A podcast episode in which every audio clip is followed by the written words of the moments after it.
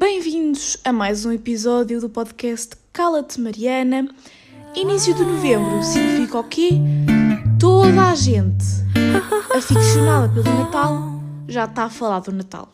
Epá, cala-te, Mariana. Já, esta semana ninguém se calou com tudo. Tudo já é um vómito de bolas de Natal. Como é que são aquelas coisas? Estão penduradas na árvore, não sei. Mas luzes de Natal, tudo. Há pessoas que já têm árvore montada em casa. Eu adoro o Natal, eu sou aquela pessoa que adora este tempo, que adora esta altura. Um, assim, cozy, estão a ver? Mas também não vamos exagerar, porque eu acho que tira um bocado a magia estarmos há tanto tempo a contar para o dia do Natal, não é? Eu acho que a magia é o dia em si, não é? Não é o mês de novembro. Porque muita gente parece que dia 31 Halloween, até dia 31 estamos a pensar no Halloween, a partir do dia 31 Natal. Natal, não é? Acho um pouco estranho, mas o que é que não é estranho nos dias de hoje?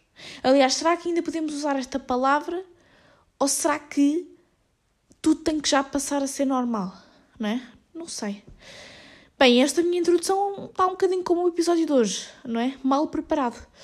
Mas porquê? Porque eu tive até agora. Não tive até agora, eu já tinha o assunto para este episódio pensado há mais de uma semana, mas não tinha pesquisado muito sobre ele. E à última hora decidi mudar completamente o tema. Bem-vindos à minha vida, uh, bem-vindos ao meu podcast. Mas já, comecemos então pelas coisas à toa que eu quero falar que aconteceram esta semana. Primeiro temos que falar sobre uma coisa que me chocou, que me tocou. Porque é assim, tivemos feriado, não é? A segunda segunda faceira, a segunda faceira, a segunda-feira passada foi feriado, dia de Todos os Santos. Irrelevante aqui se vocês são religiosos ou não. Mas por acaso, falei do Natal, nunca conheci ninguém. Conheci já muita gente que não era religiosa, mas nunca, nunca conheci ninguém que não celebrasse o Natal. Porque isso deve ser engraçado, não é? E ao mesmo tempo, como criança, que tu ainda não percebes bem o significado das coisas, olhares para os outros e vês que estão a receber presentes e não sei o que, tu ficas tipo, hum, porquê, porquê, não é? Porquê é que nós não estamos a celebrar o Natal? Porquê é que nós não fazemos uma árvore cheia de luzes? Deve ser estranho, principalmente vivendo em Portugal, não é? Deve ser estranho. Porque é assim, eu adoro o Natal, mas é mesmo pela tradição, porque o resto não é bem relevante. E, e principalmente porque nós temos todo um ritual e agora, pronto, já tinha encerrado o tema Natal, agora vamos voltar ao tema Natal, não é? Eu disse que ninguém se cala com o Natal e estou eu aqui a não saber estar calada com esta festividade. Nós aqui em casa temos o costume, obviamente que, que depois nós somos um bocadinho preguiçosos e alteramos um bocadinho as datas, mas nós temos o costume montar a árvore dia 1 de dezembro e fazer todo um calendário de advento para montar o presépio. E é assim, estes cães, quando eu decido gravar, é que começam a ladrar. Eu juro que isto estava o maior silêncio. Estava o maior silêncio. Começou aqui uma algazarra. Pronto. Acalmaram. Acalma... Acho que acalmaram. Acho que acalmaram. E que advento é esse? Nós colocamos 24 velinhas que simbolizam o percurso da Nossa Senhora até à cabanazinha para parir o Menino Jesus e, portanto, ela anda uh, a partir dia, desde o dia 1 até o dia 24, uma velinha. E à noite nós vamos acendendo as velinhas que ela já percorreu. É engraçado isso. E, e também o presépio é construído uh, progressivamente. Ou seja, no dia 1 Uh, acho que é a parte da natureza, eu não vou saber a ordem, isto é a minha mãe que sabe melhor. Depois é a parte de, das pessoas, depois percebem, é tudo assim progressivo. E ai, eu gosto bem dessa parte é a parte que eu mais gosto. E depois a parte de reunir a família e, e os doces e tudo. Acho muito engraçado. Acho muito engraçado esta festividade. Mas lá está, é, é próximo do dia. Porque se nós vamos começar a falar do Natal três meses antes, vai perder todo o seu significado. Não é? Porque é que vocês têm pressa para que o tempo passe? Porquê? Eu não sei lidar com o facto de em abril fazer 18. Vocês estão a querer apressar o tempo para quê? Não. Podemos ficar aqui parados, podemos relaxar um bocado, podemos carregar num botão de parar o tempo e parar tudo por um bocado, porque o, o passar do tempo, o acelerar do tempo, faltam dois meses para 2022. Percebem? Vamos ter calma. Porquê que estás aí tão rápido? Eu não não estou a perceber. Não sei lidar com isto. A minha ansiedade sobe. Percebem? Portanto, acalmem-se lá. Não, não queremos apressar-nos. Acalmem-se lá. Pronto. Mas então, aquilo que eu queria falar e que aconteceu no dia 1, não é? É a tradição que eu tinha do pão por Deus. Porque é assim, eu ouvi o podcast da Rita Serrano que ela estava a dizer que se lembra de um, ehm, quando era mais nova ir pedir doces no dia 31 no Halloween. Eu fiquei tipo, o quê? Eu não me lembro de alguma vez ter tido vontade de pedir doces no dia de Halloween. Porquê? Porque para mim, pedir doces era no dia 1 de novembro. Porquê? Por causa do pão por Deus. E há pessoas que não sabem o que é, que é isto. E é mesmo grande choque de realidades. Eu não sei se isto é de cidade para a aldeia, não sei se isto é da zona do país, não é? Se isto é uma cena de Lisboa, de zona Saloia de Lisboa, se tu que é que é. Mas também andei aqui a pesquisar e já percebi que é um bocadinho mais abrangente do que isso. Mas para quem não sabe, o pão por Deus é toda uma tradição que nós vamos à casa dos nossos vizinhos, dizemos pão por Deus, pão por Deus, saco cheio, vamos com Deus, e as pessoas enchem-nos o saco que nós levamos com doces, com coisinhas boas. Também tinha lá muita coisinha às vezes que nós não queríamos, tipo broas. Para que é que vocês insistem em dar, bro, bro, bro, em dar broas às crianças? É horrível. Isso é, é veneno. Para as crianças é um veneno. E depois fazíamos competição. Íamos ver quem é que tinha enchido mais sacos, quantos sacos é que tinha enchido. Um, nós tínhamos sacos personalizados para irmos todos os anos ao Pão por Deus e nós sabíamos quais é que eram as casas que davam melhores cenas, percebem? Era toda uma cena. E, e, e mesmo que as pessoas não estivessem preparadas para nos dar o, os doces, nós, ao dizermos pão por Deus, pão por Deus, saco cheio, vamos com Deus, elas davam-nos o que tinham em casa. Qualquer pessoa tem uma, uma bolachinha Maria, qualquer pessoa tem um, uma coisinha assim, estão a ver? Elas davam-nos o que tinham. Não havia cá doce ou travessura. Que as pessoas aqui na aldeia são simpáticas. Percebem? E para nós era uma desilusão quando nós cantávamos, peitos de parvos, e depois ninguém aparecia à porta, percebem? Ah pá, sério. Mas pronto, então, segundo a Wikipédia, Pão por Deus é um peditório ritual. Isto agora vai ser aqui um palavreado todo pomposo por ocasião do Dia de Todos os Santos, associado às práticas relacionadas com as refeições cerimoniais do culto dos mortos. Não é? Porque há muito esta coisa do Dia dos Mortos e de dar coisas aos mortos, por isso é que existe toda esta tradição, porque normalmente as pessoas davam pão, davam o que tivessem para celebrar os mortos, para alimentar os mortos. É um bocadinho estranho este conceito, mas vai-me fazer aqui a ponto para o tema de hoje tema de hoje é exatamente esse: é todo o luto, toda a perda. Uh, prometo que isto não vai ficar muito profundo, não é o meu objetivo. Um, até porque eu comecei este episódio mais irónica do que outra coisa, mas uh, é, é, é disso que eu quero falar hoje. E, e vou já adiantar-vos que pesquisei nada para isto, porque quero mesmo abrir o meu coração. Depois provavelmente vou pesquisar algumas coisas, vou ler algumas coisas de pessoas de certeza que sabem mais sobre, mais sobre esse assunto do que eu, mas um, vai ser realmente o tema de hoje. Até porque ontem tivemos uh, uma grande perda da Marília Mendonça, que eu nem acompanhava, confesso, mas sei, sabia perfeitamente quem é que ela era. E sempre que temos assim perdas de pessoas pá, importantes, quer seja a nível nacional ou internacional, Pá, pá, não vou entrar já por aqui. Ok, eu já lá vou, ok? Prometo que já lá vou, mas tu tenho que acabar isto, então. Eu estou a dar de um tema para o outro sem dar contexto. Mas pronto, então, na Galiza o peditório tem o nome de migalho, por isso é que eu estou a dizer isto, não é uma coisa só de Portugal, não é uma coisa só destas regiões. Há em diferentes sítios, este peditório é com outros nomes. Por isso, é assim, se vocês são de outras zonas de Portugal, se vocês têm outras tradições, eu quero saber, eu quero descobrir. Porque assim, há pessoas que não sabem o que é, que é o pão por Deus e eu quero saber que mais coisas é que é que eu não sei. Uh, no Tenerife tem o nome de Pan por Dios, é, pronto, é pão por Deus em espanhol, não é? Ou Los Santitos em Florianópolis. Portanto, isto também se faz no Brasil, tem o nome de Finadinho ou Pão por Deus, lá está.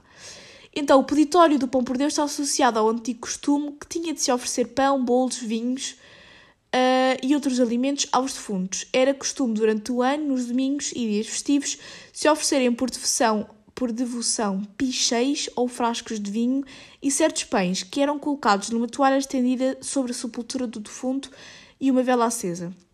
Também se colocava pão, vinho e dinheiro no caixão do defunto para a viagem. Uh, uma coisa um bocado sombria, não é? As crianças nem fazem a mínima ideia do significado que isto tem. Mas é assim, quando eu cantava Pão por Deus, eu sabia que estava a ser eh, super religiosa, né? Mas uma pessoa cantava aquilo, até porque se nós não cantássemos e com intuação, as próprias velhinhas reclamavam. Diziam: Então, mas olhem, cantei lá mais alto, pensam lá outra vez, cantei lá como deve ser isso. Puxem lá aí pelas vossas vozes, eu quero ouvir. E eu e o meu irmão gritávamos, gritávamos, gritávamos e depois ficávamos quase a chorar quando ninguém aparecia à porta. Percebem? É isto, é isto que, que, fazem com as crianças. E será que as crianças de hoje em dia sabem sequer o que é o pão por Deus? Não sei, parece que se está a perder.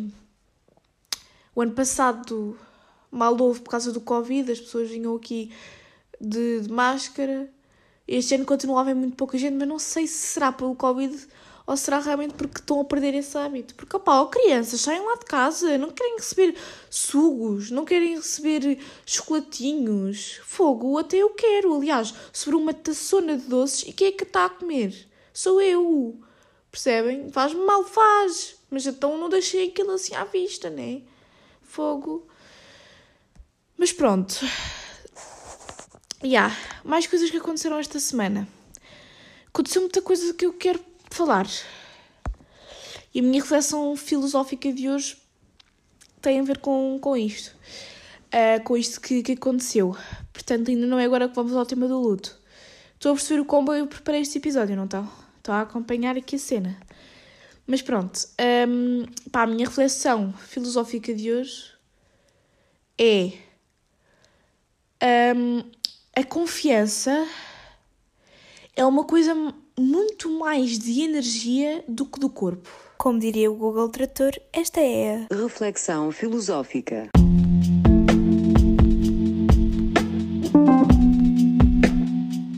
Eu não sei se já. Eu sei que já falei aqui de, de autoconfiança e de autoestima.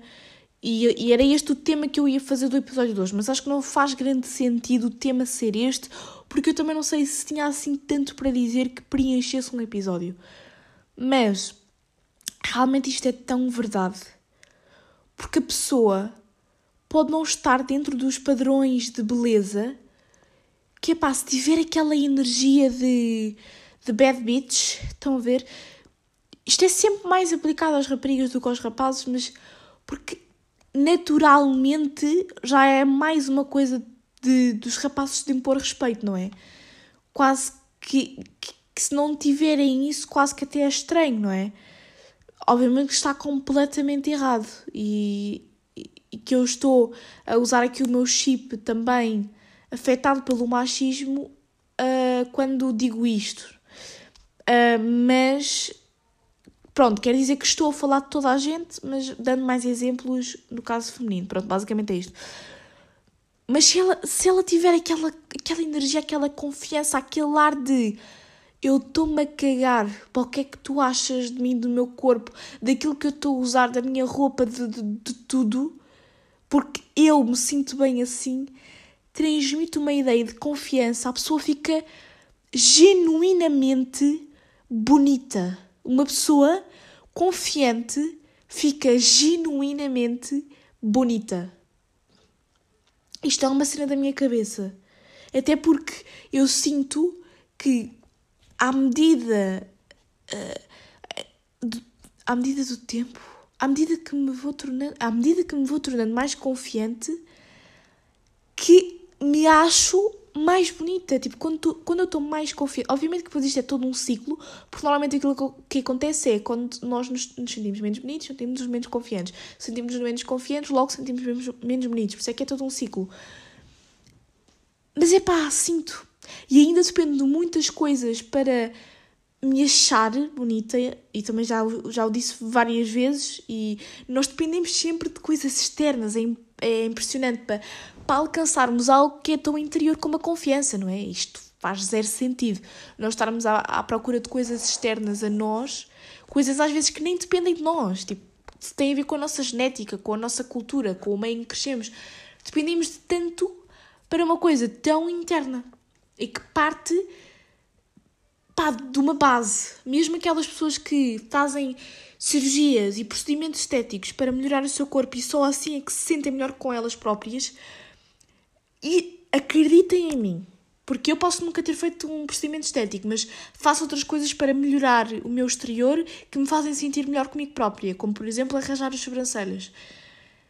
Se elas não se sentirem confiantes com aquilo que elas eram no antes, mudar pode fazê-las sentir falsamente bem ou falsamente melhor, mas acreditem que no fundo a maior parte vai, vai continuar igual, porque é preciso nós estarmos bem connosco próprios para conseguirmos mudar alguma coisa e ficarmos satisfeitos com isso.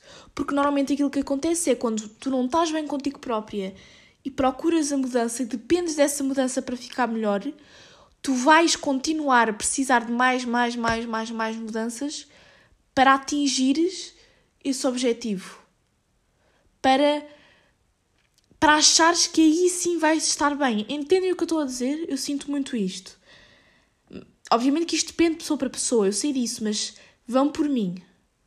Na maior parte dos casos é assim. E aliás, eu vi um documentário mesmo bom sobre isto que infelizmente já não está na Netflix, mas certeza que vocês conseguem encontrar, só que eu entretanto esqueci-me do nome dele. Ah, já sei, chama-se Embrace. Embrace exatamente no sentido de abraçar uh, os nossos defeitos e, e, essas coisas. E esta semana aconteceu uma coisa triste neste aspecto da, da confiança. E se nós formos a pensar, a confiança sempre foi uma cena importante. E eu já fiz uma reflexão filosófica sobre a confiança, sobre principalmente a questão da confiança mesmo neste sentido interior e não da parte da autoestima. E disse que se nós fôssemos todos confiantes, o mundo ia ser um lugar tão melhor, mas ao mesmo tempo íamos estar em constante conflito, porque todos não iríamos aceitar pá, menos que, que o mínimo, percebem? todos íamos estar conscientes do nosso valor e não íamos aceitar sermos rebaixados. Entendem? Todos queríamos ser, no fundo, líderes. Isto é uma coisa que vem de há muito tempo, porque desde os homens das cavernas que há líderes. Na, naquela altura, quem tinha mais força, mais poder, era o líder, não é? Isto é uma coisa também animal, o, o macho alfa, não é? Mas pode também ser passada para os dias de hoje no sentido de não importa o teu exterior, importa aquilo que tu demonstras, a tua força, a tua garra. Porque eu não acredito que lá, naquela altura, houvesse propriamente padrões de beleza e quem era o líder era o mais bonito que ali do sítio. Pá, não faz sentido. Era a pessoa que acreditava mais em si. E quando nós acreditamos em nós e nas nossas capacidades, pá, nós passamos a nem ligar para o exterior, estão a ver? Porque nós sabemos o potencial que nós temos, que vai muito para além daquilo que as outras pessoas veem, ou que conseguem ver, no caso. Yeah. É um bocadinho a reflexão filosófica de hoje. E o que é que aconteceu esta semana que me desiludiu e que me fez, pá, me fez pensar nisto?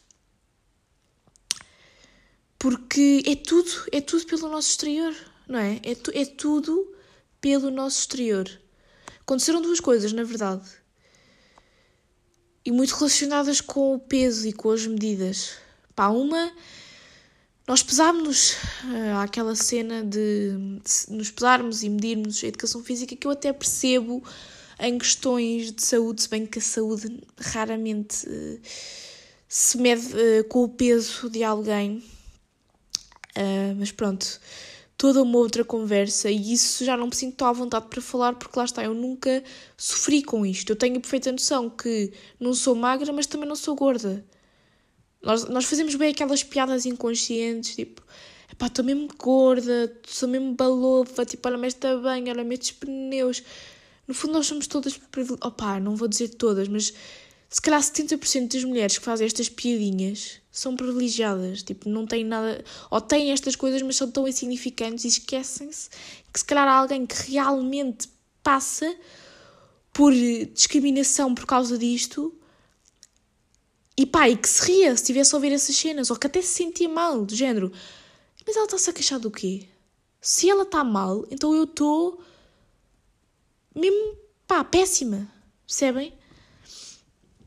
Nós às vezes esquecemos disto porque as pessoas sofrem uh, de preconceito e discriminação tanto por magreza como por obesidade. Mas nós não nos podemos esquecer que discriminação estrutural, quem sofre são mesmo as pessoas mais gordas.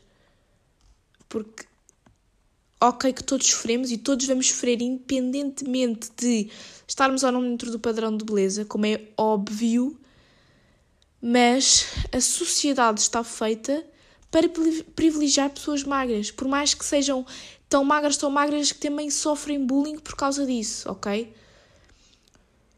Vamos uh, pôr isto desta forma: lugares de autocarro são feitos para pessoas com determinados corpos, mas há pessoas que não cabem naqueles lugares do autocarro, ok?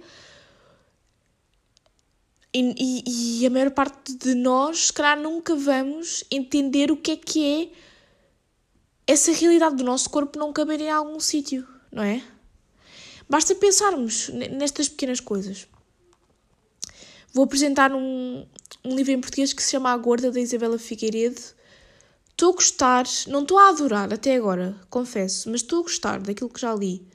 Depois no final venho-vos dizer aquilo que eu achei.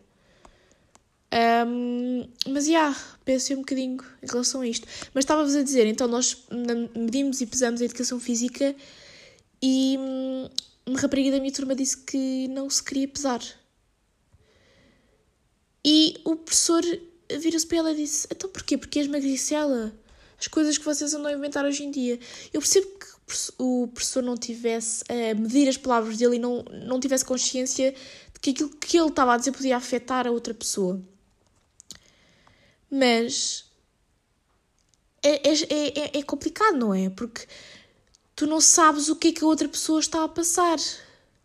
Aquele comentário pode ter afetado de uma forma. Porque há muita gente que, por exemplo, tenta ganhar peso e não consegue, tenta engordar e não consegue. E, e este tipo de comentários podem levar uma pessoa a fazer coisas que não quer, fazer coisas que vão prejudicar a saúde dela, mais do que o número que aparece no raio da balança. Porque eu não vou ter melhor ou pior nota pelo número que me aparece na balança, ok? Pá, nós tínhamos que fazer uma coisa que, na minha opinião, era ridícula, porque eu até percebo a cena do pesar e do medir. Eu acho que até faz sentido para medir hum, Pá, só para ter um, um, certo controle, percebem? Porque a disciplina de educação física existe maioritariamente para combater a obesidade. Eu sei. Mas nós tínhamos que fazer uma coisa ridícula, que era todas as semanas na quarentena, tínhamos que mandar o nosso peso e as nossas medidas da cintura para a professora, para, para, para comprovar que estávamos a fazer aquilo que ela mandava, para provarmos que estávamos a evoluir de alguma forma. Uh, um bocadinho ridículo, não é? Um bocadinho só, se calhar pessoas que têm uh, aquela, aquelas, aqueles complexos tipo body dysmorphia, não sei como é que se diz, desculpem, mas que veem o seu corpo de um, disformamente, não é? Se calhar se tivessem que todas as semanas pesar e todas as semanas, espera aí que eu agora vou mudar de posição, o áudio deve estar só a mudar, mas é que eu estou na cama, malta. Se tivessem que todas as semanas olhar para o número que aparecia na balança e se calhar era algo que podia mudar, podia afetar a sua saúde mental, não é? Mas já. Yeah. E outra coisa que me fez questionar isto tudo e esta porcaria de sociedade em que vivemos, não é? Parece que não há um episódio em que eu não diga isto. Foi ontem fui comprar roupa ao shopping e é pá, não há calças maiores que o 42. Eu visto o 42 e eu não sou gorda, Eu não sou gorda. Não sou magra, não sou gorda. E, e eu visto 42, ok. Eu visto 42, 40, vá. Mas há, há certas calças que eu. pá, tem que ser o 42. E não havia mais que o 42. E eu tive dificuldade em encontrar calças 42. Tipo, havia lá umas calças que eu adorava que não, simplesmente não tinham o meu número. Portanto, eu imagino pessoas que não são gordas, são levemente maiores que eu, porque o meu problema nem é tanto barriga, é mais pernas mesmo, porque eu tenho as coxas mais largas para, para, para aquilo que tenho depois de barriga. E as minhas ancas também estão muito mais largas, percebem? O meu problema é esse, porque, eu, por exemplo, as calças que eu depois acabei por comprar, elas estão um bocadinho largas, na, aqui na parte de trás da cintura, mas nas coxas estão apertadas, percebem? Eu tenho esse problema. Mas eu, eu penso nesta gente. Não pode ir ao shopping, simplesmente não pode. Tem que ir comprar roupa em sites, lá está, específicos para plus size. Que sentido é que isto faz? E depois é, também não entendo a moda. As modelos têm que ter certas medidas.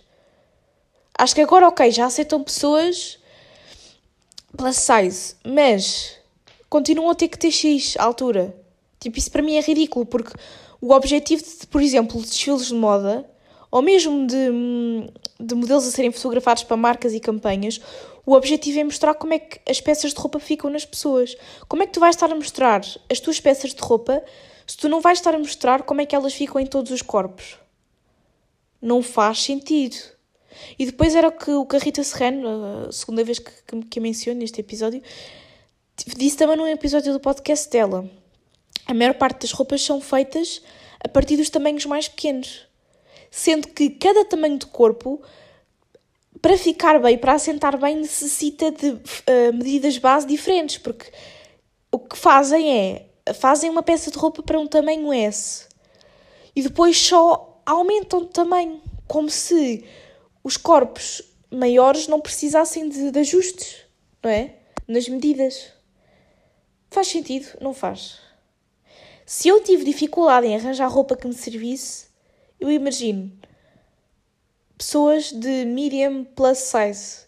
Mas já, yeah, ignorando este assunto, porque não me quero estressar mais.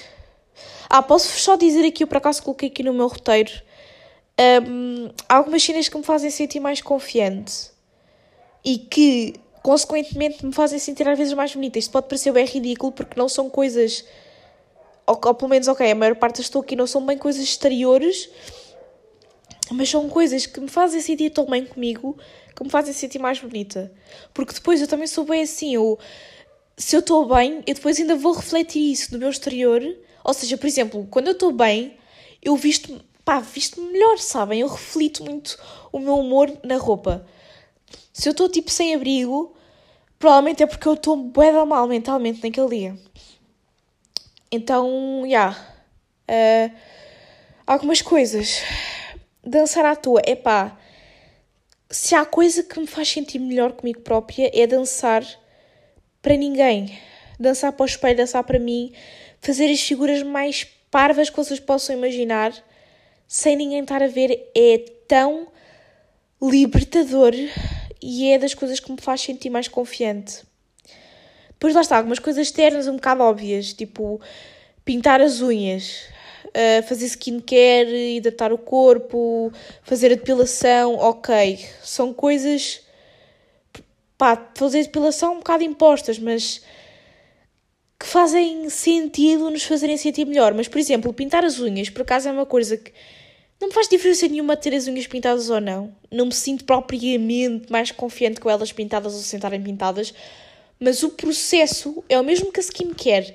O processo de as pintar, o processo de fazer skincare, faz-me sentir bem.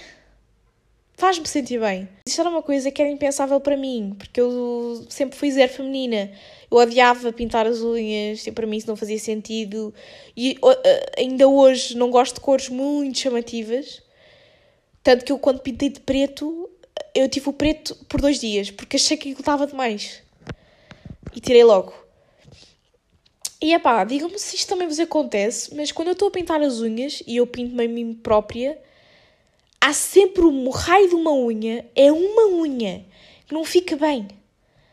Aconte e depois acontece-me sempre esta porcaria, por isso eu tão distraída, de eu estar sempre a, na mesma unha, bater em algum sítio e aquilo ficar tudo mal, eu tenho que pintar, voltar a pintar tudo outra vez. Às vezes sou eu própria que estou a tirar o, o verniz de uma unha para poder pintá-la de novo, sem querer toque na outra, outra unha já ficou mal. Eu tenho um grave problema a pintar unhas. Ao mesmo tempo que eu me sinto bem, bem depois, eu também me irrito muito. Porque há sempre o raio de uma unha que não, não fica bem. Eu normalmente ou ouço um podcast ou vejo uma série enquanto estou a pintar unhas e gosto, e gosto. Mais coisas. Ai, isto é uma coisa que as pessoas se calhar nem têm noção, mas que é tão libertador. É destralhar cenas. Uh, separar coisas para dar, arrumar o quarto. Eu quando fi, eu fiz isto, o vídeo para o canal, quando fiz o vídeo de, de tirar as coisas da minha estante, eu tinha bué de cenas que eu já não, pá, simplesmente já não utilizava, tinha bué de papelada, eu guardo bué coisas. Eu tinha a estante cheia, cheia, cheia, cheia, cheia. Eu tirei tudo. Fiquei com uma visão super minimalista que me fez sentir tão bem. Eu deitei para aí cinco sacos do lixo fora e foi a cena pá, mais incrível. Eu sinto-me mesmo bem. O processo é um bocadinho doloroso. Vocês vão ter o quarto ainda desarrumado durante algum tempo, o quarto ou o que é que seja. Mas no final, vocês orarem para o sítio e estar tudo despidinho é tão bom, mas tão bom. Eu adoro essa sensação, faz-me sentir logo bem, confiante, incrível. Adoro. E depois ter o meu quarto também ao meu estilo e como eu gosto, também me faz sentir bem, bem. Eu sinto-me bem confiante aqui na minha zona, na minha zona de conforto. E ah, isto é uma coisa que eu me tenho vindo a perceber ao longo do tempo: é que eu adoro zona de conforto. Eu não gosto de sair da minha zona de conforto. Eu enganava-me bem em relação a isto. A dizer que ah, eu gosto de sair da minha zona de conforto e de ir para aventuras e não sei o quê. Não. Eu, eu odeio sair da minha zona de conforto. Eu, se tiver uma coisa que vai um bocadinho fora da minha rotina, eu já fico ansiosa. E eu preciso trabalhar isto. Preciso mesmo trabalhar isto. Epá, eu disse que o assunto deste episódio não ia ser confiança, mas eu passei mais de metade do episódio a falar sobre confiança. Incrível. Só mais uma coisinha, tirar fotos. Já, tirar fotos, façam um photoshoot de suas bad bitches, que vocês vão se sentir logo poeda confiantes. Ok, mas vamos mas é passar ao real assunto que eu queria falar hoje. Porque eu tive demasiado tempo a falar sobre confiança. Aliás, já nem sei se o título deste episódio vai ficar Cala-te com a confiança ou Cala-te com o luto. Vamos ver. Veremos quanto tempo é que eu agora vou falar sobre isto. E o que é que eu também vou falar, porque lá está, eu não pensei sobre isto. Mas custa-me. É, é um tema difícil para mim. Eu sempre que começo a falar sobre este, estes temas eu arrepio-me de uma força. De, de uma forma. De uma, ai, estão a ver? Eu arrepio-me de uma forma que eu começo a chorar. Porque o meu maior medo. Sempre que eu perco alguém próximo a mim, o meu maior medo é eu não me lembrar da pessoa. É eu é a pessoa para mim cair no esquecimento. Eu sei que isto é um medo parvo, porque se realmente era uma pessoa importante para nós, nunca vai cair no esquecimento, nós vamos sempre lembrar da pessoa, mas eu tenho tanto medo disso, porque eu sei que quando eu morrer, eu quero que, que alguém, que pá, nem que seja só uma pessoa, mas que alguém se lembre de mim. Que alguém se sente e comece a pensar: é pá, que bons momentos que eu passei com a Mariana. Entendem? Então é mesmo esse o maior medo que eu tenho. E por isso é que para mim sempre foi muito difícil lidar com a perda. Porque obviamente que eu também fico bem mal por eu, não, eu saber que não vou poder voltar a estar com essa pessoa e eu saber que não me despedi devidamente da pessoa porque nós nunca nos despedimos devidamente de ninguém. Nós nunca sabemos quando é que é a última vez e ah, nós, nós nunca sabemos quando é que é a última vez, e por isso é que depois, quando acontecem, pá, quando grandes famosos morrem, se diz sempre que a vida é curta e que nós temos que viver ao máximo e. Mas não! Eu não concordo com isso. E aliás, eh, não concordo em, em que devemos dizer isso só quando alguém morre, ok? Porque todos os dias temos que ter em mente que de facto nós não sabemos quando é que é o último e temos que dizer o quanto amamos às pessoas. É verdade, mas eu não concordo com essa ideia de, também de a vida é curta, aproveita ao máximo e faz tudo e calma. Porque isso depois também traz ansiedade. É, é isso que eu estava a dizer há bocado a contar os dias para o Natal. Também não precisamos de apressar, sabem? Eu, eu, eu gosto de viver e pensar que, que ainda tenho muito para viver. Se eu for viver e tiver a pensar que, que eu posso morrer amanhã e que eu tenho que fazer tudo hoje porque eu amanhã posso morrer, eu vou viver numa constante ansiedade, não é? Também te, temos de ter calma, ok? É verdade, a vida é curta e por isso temos que garantir que o tempo que passamos aqui é bom. Mas temos calma, ok? Vamos ter calma. Pá, eu nunca fui a um funeral. Agora de repente. Até porque todas as pessoas que já morreram próximas de mim, eu era nova demais para ir a um funeral. Quer dizer, quando o meu avô morreu, que foi assim a última pessoa que morreu, que já foi há 4 anos, uh, eu tinha. tinha 13. Isso é demasiado nova para ir a um funeral, na minha opinião. Porque o ambiente é bem pesado as pessoas. Ver, veres as pessoas naquele sofrimento deixa-te ainda pior.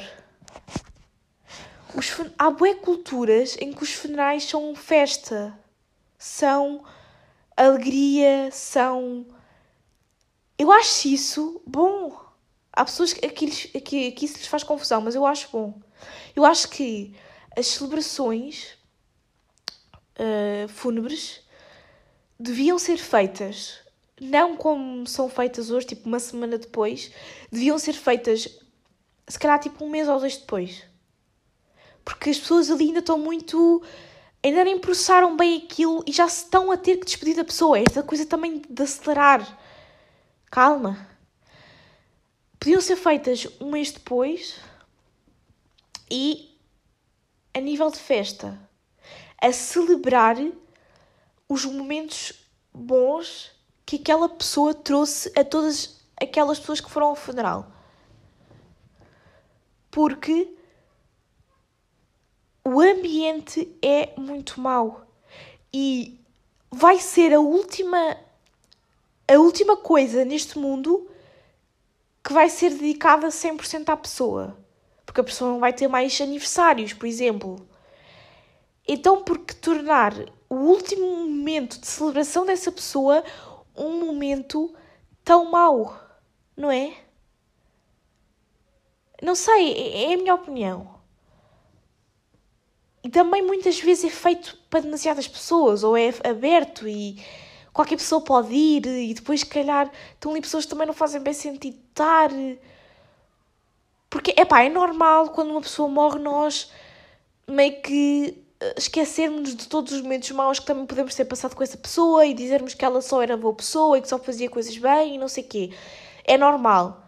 Mas também, estar a ir a um funeral só porque sentem a necessidade de ir e não realmente porque se davam com a pessoa, também é estranho. Não sei. Isto também é bastante sensível, eu sei. E estou a falar mais sobre a questão de, do funeral do que propriamente de como é que a pessoa se acaba por sentir quando alguém parte. Mas para dizer que o meu problema é realmente eu me esquecer da pessoa. O meu problema não é religioso. Não é se as pessoas agora estão num lugar melhor ou estão num lugar pior, porque não me faz bem ficar a pensar nisso, sabem? E, e não sei, porque eu não sei quem é que eu acredito, a? Eu não sei se, se acredito no, no paraíso e no inferno. Porque, sei lá, eu também estou bem cética, eu cada vez me estou a tornar mais cética. Cada vez acho que a pessoa morre e pronto, e morreu. Não acho que há almas, mas depois eu já tive boas experiências estranhas. Eu às vezes sinto que estou na, nas divisões e sinto que estão as pessoas a observar-me. Yeah, e depois também o meu grande problema com as perdas é eu ter medo de, de facto. Porque eu não quero pensar muito na possibilidade de haver vida para além da morte, Porque eu tenho medo que essas pessoas me estejam a observar e estejam a ver-me a cometer erros. E estejam a ficar desiludidas comigo.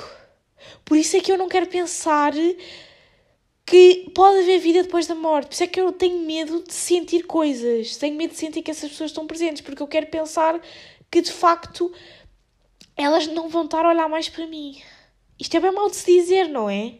Porque nós temos bem o costume de acreditar que eles estão lá em cima a olhar por nós, estão mais uma estrela. Mas eu tenho medo disso, eu tenho medo dessa sensação.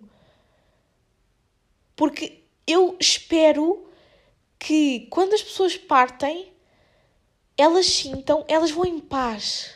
Eu, eu quero que elas vão em paz, percebem? Então eu tenho medo que de alguma forma eu não tenha mostrado que, queria, que lhes queria bem. Ai, não sei, estou bem confusa, não estou. Mas. Ai, estou-me a arrepiar toda. Estou-me a arrepiar toda. Eu tive três. Ok, agora falando mais objetivamente, eu tive três pessoas da minha família que morreram. Não, não tive assim tanta experiência uh, quanto essa. Tive a minha bisavó, tive o meu avô materno e tive o meu avô paterno, por esta ordem. Todos estes três estavam doentes. Ou seja, eu também nunca tive a experiência de ter uma morte de alguém novo, de alguém que, por um acidente, por exemplo, morreu. O que eu acho que deve ser também, deve ser pior, não é? porque aí ainda há mais o sentimento de esta pessoa não aproveitou tudo o que tinha para aproveitar. Enquanto que, ok, que tu nunca estás à espera, não é? Tu nunca, nunca queres acreditar que chegou o dia. E depois também há bué, bué aquela cena de ah, os funerais só servem para nós confortarmos o nosso egoísmo, porque nós queremos é que as pessoas continuem ao nosso lado e as pessoas vão-se embora e nós sentimos desamparadas. É por isso que muita gente não concorda com a eutanásia e não pensa no melhor para a outra pessoa, no, em parar o sofrimento da outra pessoa. É verdade, a eutanásia já foi. A legalização da eutanásia já foi aprovada em Portugal finalmente, depois de não sei quanto tempo. Uh, porque, pá, vocês não têm que ser a favor da eutanásia. Só porque uma coisa é aprovada, você não, não tem que, que a fazer, não tem que querer, ok? Mas dá, deem o direito a outras pessoas de o fazer, ok? E não, eu não vou falar mais sobre isto, mas fica aqui só registado. Uh, o que é que eu ia dizer? Um, há bem esse lado, por exemplo, dos funerais. Mas eu também não concordo com isso, porque é normal sofrermos, ok? É bom nós abraçarmos esse sentimento. Não é estarmos em negação e criarmos problemas mais profundos porque não mostramos os nossos verdadeiros sentimentos na altura em que devíamos mostrar. Mas já, yeah, estou uh, a falar bem à toa. Vamos ler aqui uma cena que eu encontrei. Fases do luto. Nenhuma destas três mortes que eu vos falei eu adotei algum comportamento de luto, não é? Não, não me vesti de preto, não. Porque eu realmente não acredito que isso signifique que nós estamos melhores ou piores em relação ao, ao partir da pessoa. Eu acho que isso é mais para mostrar que estamos a sofrer do que outra coisa, ok? Eu sei que há pessoas que de facto acreditam nisto religiosamente e que é importante para elas, mas eu não sei, faz-me da confusão também que é o luto? O luto é um processo que se inicia a partir da perda de uma pessoa querida. Uma sensação semelhante também surge quando se perde um vínculo afetivo ou o contacto com uma experiência com a qual já se estava acostumado, como o trabalho. Mas não é bem isso. Porque quando tu te chateias com alguém e paras de falar com uma pessoa, tu sabes que há, há a remota probabilidade de vocês voltarem a falar, de vocês voltarem a encontrar, de vocês voltarem a dar. Porque a pessoa continua ali. Ok? Quando a pessoa morre, não há. A pessoa lutada entra num estado de recolhimento, onde passa por uma trajetória emocional complexa logo após a perda. Logo após a perda. Durante esse tempo, é comum que a pessoa enlutada aparenta estar sempre triste, tenha crises de choro. Há pessoas que não choram, há pessoas que sofrem tanto que nem conseguem ter forças para chorar. Sabem que quando eu recebi as três notícias de que as pessoas tinham morrido, os primeiros minutos são. Yeah, para mim, a primeira fase é aquela fase de negação. Aquele sentimento inicial de não, isto não aconteceu, é impossível isto ter acontecido. E depois é que veio o choro, choro, choro, choro, choro. Da mesma forma, ela pode alimentar um conjunto de emoções e expressá-las de maneiras que nem sempre são racionais, tais como a culpa, a frustração, a irritabilidade, o desânimo, a angústia, o medo, o desespero. Eu sinto que esta é a terceira fase. Depois do choro, tu começas a querer eh, recompor-te, a querer voltar ao teu dia a dia, só que tu ainda não estás bem, não é? Então, tu não choras, mas ficas irritado, frustrado, desanimado, porque tu ainda tens aquele sentimento de eu não vou voltar a ver a pessoa, eu não vou não me despedir dela como deve ser, às vezes até há um sentimento de culpa em certas, em certas experiências. Mas tudo isto é necessário para nós voltarmos à nossa rotina, não é? E depois lá está. O sentimento de culpa muitas vezes também vem de a pessoa já não vai estar aqui e eu estou a voltar à minha vida normal. Pode haver vida normal sem esta pessoa na minha vida? Cada indivíduo passa por esta trajetória de forma única. Dependendo da sua personalidade, experiências de vida e capacidade de gerir emoções, a pessoa em luto pode sucumbir aos sentimentos ruins no meio do caminho ou chegar ao estágio de aceitação com a naturalidade. E aí, depois o último estágio é a naturalidade. Para mim, há, há quatro. Ele, ele aqui no site fala em cinco, mas para mim há quatro. A negação, o choro, a, a, a irritabilidade e depois a naturalidade. No entanto, a falta que essa pessoa nos faz continua a estar ali, mas nós vamos aprendendo a lidar com ela. É como eu, como eu falei convosco no episódio sobre a adolescência. As mudanças afetam-nos sempre, mas nós vamos aprendendo a lidar com a mudança, por isso parece que nós já sabemos lidar melhor com elas, mas não, nós só aprendemos a disfarçar aquilo que estamos a sentir perante as mudanças. E agora passando para quando alguém famoso morre, há muita gente que sente quase como se fosse um familiar seu. Aquilo que me faz mais confusão quando algum famoso morre nunca me tocou assim da mesma maneira. Nunca, nunca posso dizer que me tocou da mesma maneira e até acho injusto para os familiares da pessoa nós dizermos que nos tocou da mesma maneira que tocou a eles, ok? O que me toca quando algum famoso morre é quando tu vais às redes sociais dele, como aconteceu com a Marília Mendonça, e tu vês lá tipo histórias da pessoa há horas. Que arrepios. Porque aí tu tens consciência do quão ténue é a tua existência, de quão insignificante. Porque numa hora tu podes estar a fazer um story, tipo a gozar com um amigo teu, e na outra já não estás cá. Entendem? É isso que me custa bem quando algum famoso morre. Porque normalmente eles partilham mais a sua vida, então acaba por ser um confronto, não é? De se calhar uma pessoa que se mostrava sempre alegre e confiante, de repente tu sabes que já não está ali. E principalmente quando são artistas e têm algo uh, para partilhar com o mundo, como por exemplo cantores ou atores, eu acho que a morte de um famoso que eu mais senti arrepios foi a morte da Maria João Abreu.